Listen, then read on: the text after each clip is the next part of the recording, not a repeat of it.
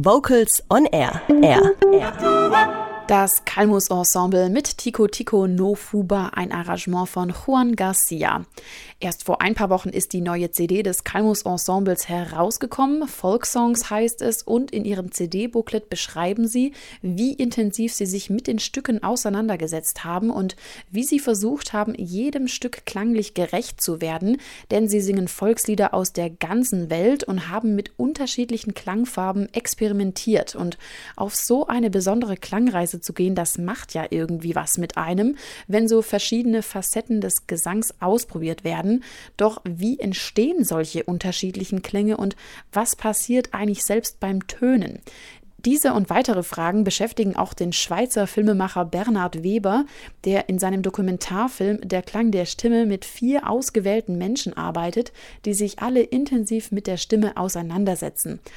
Annabel Thiel aus der Vocals on Air Redaktion hat exklusiv vorab reingeschaut für uns und sie weiß, ob sich ein Kinobesuch lohnt. Annabel, der Klang der Stimme ist jetzt kein Hollywood-Blockbuster mit Happy Ends, sondern eine Dokumentation über ein sehr spezielles Thema, die menschliche Stimme. Ähm, was macht denn diese Dokumentation so besonders? Ja, Helena, das Spannende ist im Grunde sind zwei Sachen. Die erste Sache ist, dass der Klang der Stimme sehr Ungewöhnliches zeigt. Es geht nicht nur um das schöne Rumsingen, sondern es geht vor allem darum, den Weg dahin zu betrachten. Es wird also nicht nur gesungen, sondern es wird geweint, es wird geschrien, es wird gebrummt und es wird auch gelacht. Und der zweite Punkt ist, dass es dem Filmemacher total gut gelungen ist, vier tolle Protagonisten für sein Projekt zu gewinnen. Und jeder der Protagonisten liefert im Grunde so einen völlig anderen und authentischen Zugang zum Thema Singen und Stimme. Wer sind denn diese vier Protagonisten? Also, das sind zum einen die Sopranistin Regula Mühlemann aus der Schweiz. Dann ist es eine Stimmtherapeutin, die heißt Miriam Helle und die begleitet sowohl zum Beispiel Moderatoren in Vorbereitung auf eine große Show, als auch irgendwie Paare, ne, die die sie auf Geburten vorbereitet. Der dritte in der Runde ist Matthias Echternach. Das ist ein Mediziner, der forscht am Institut für Musikermedizin in Freiburg. Und dann gibt's noch einen Jazzsänger, der heißt Andreas Scherer und der macht wirklich total verrückte Sachen mit seiner Stimme, also Beatbox-Sachen und erzeugt wirklich ganz ungewöhnliche Sounds.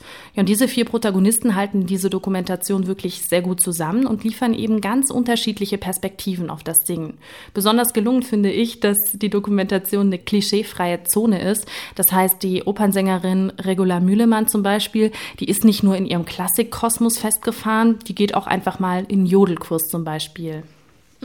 Das klingt auf jeden Fall sehr spannend und der Schweizer Regisseur Bernhard Weber hat die Dokumentation konzipiert. Da frage ich mich direkt, wie schafft er es, etwas nicht Sichtbares und diese emotionale Wirkung des Singens in einem Film umzusetzen?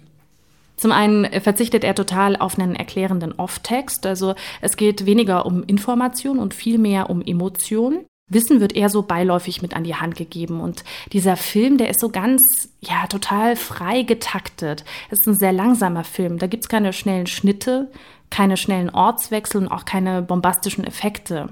Ganz anders, als wir das von den großen Netflix-Serien oder so kennen. Und eben durch dieses ganz ruhige Rangehen, da gibt es viel Raum für die Klänge, für die Musik, für die Szene und eben auch ja, für die Emotionen.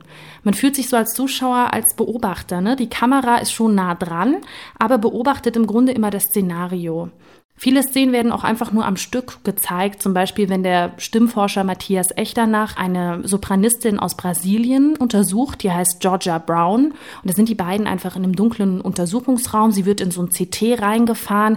Er sitzt dann vor so einem Computer, wird nur so diffus vorm Computerlicht ein bisschen blau angestrahlt und gibt ihr dann Anweisungen. Jetzt bitte singen. Sie singt, dann äh, tauchen so Scans ihres Kopfes auf dem Computer auf und man beobachtet das Ganze einfach nur so. Und interessant ist auch, wie diese Frau singt. Sie kann nämlich sehr, sehr hoch singen. Sie ist die Sopranistin, die am höchsten auf der ganzen Welt singen kann. Sie schafft es bis zum G10-Ton. Und so einen Ton habe ich euch mal mitgebracht.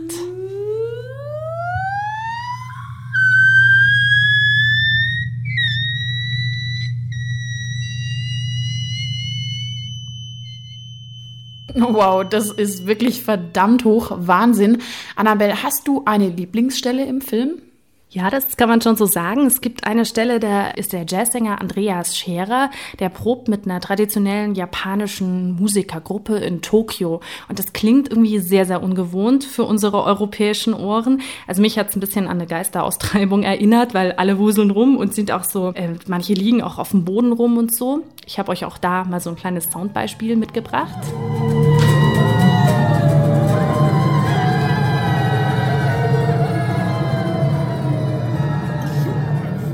Das klingt schon sehr ungewöhnlich, würde ich sagen. Und ich finde, das ist eben auch der Reiz dieses Filmes, ne? dass es nicht nur unbekannte Blickwinkel eröffnet, sondern eben auch ein Film für die Ohren ist. Man hört auch ganz unbekannte Sounds. Es gibt Oper, es gibt Jazz, es gibt eben diese folkloristische japanische Musik. Manchmal wird gejodelt. Das ist einfach eine tolle, bunte Mischung. Ab heute ist der Dokumentarfilm Der Klang der Stimme auch in den deutschen Kinos zu sehen. Annabelle, letzte Frage. Würdest du deinen Freunden den Kinobesuch empfehlen? Absolut, Helena. Das ist ein ganz fein komponierter, fein gestalteter Film. Der Filmemacher Bernhard Weber lädt wirklich dazu ein, einzutauchen in ungewöhnliche, noch nie dagewesene und auch noch nie gehörte Perspektiven rund um Stimme und Gesang. Also ich würde sagen, es lohnt sich. Es ist ein absolutes Highlight für alle Musikfilmfreunde. Ein absolutes Highlight also. Danke Annabel Thiel für diesen Einblick. Die Dokumentation Der Klang der Stimme läuft ab dem 1. November in den deutschen Kinos. Ihr hört Vocals on Air mit Helena Stössel, jetzt mit einer Einspielung von Sopranistin Regula Mühlemann, Exultate Jubilate, eine Motette für Sopran von Wolfgang Amadeus Mozart, begleitet vom Kammerorchester Basel.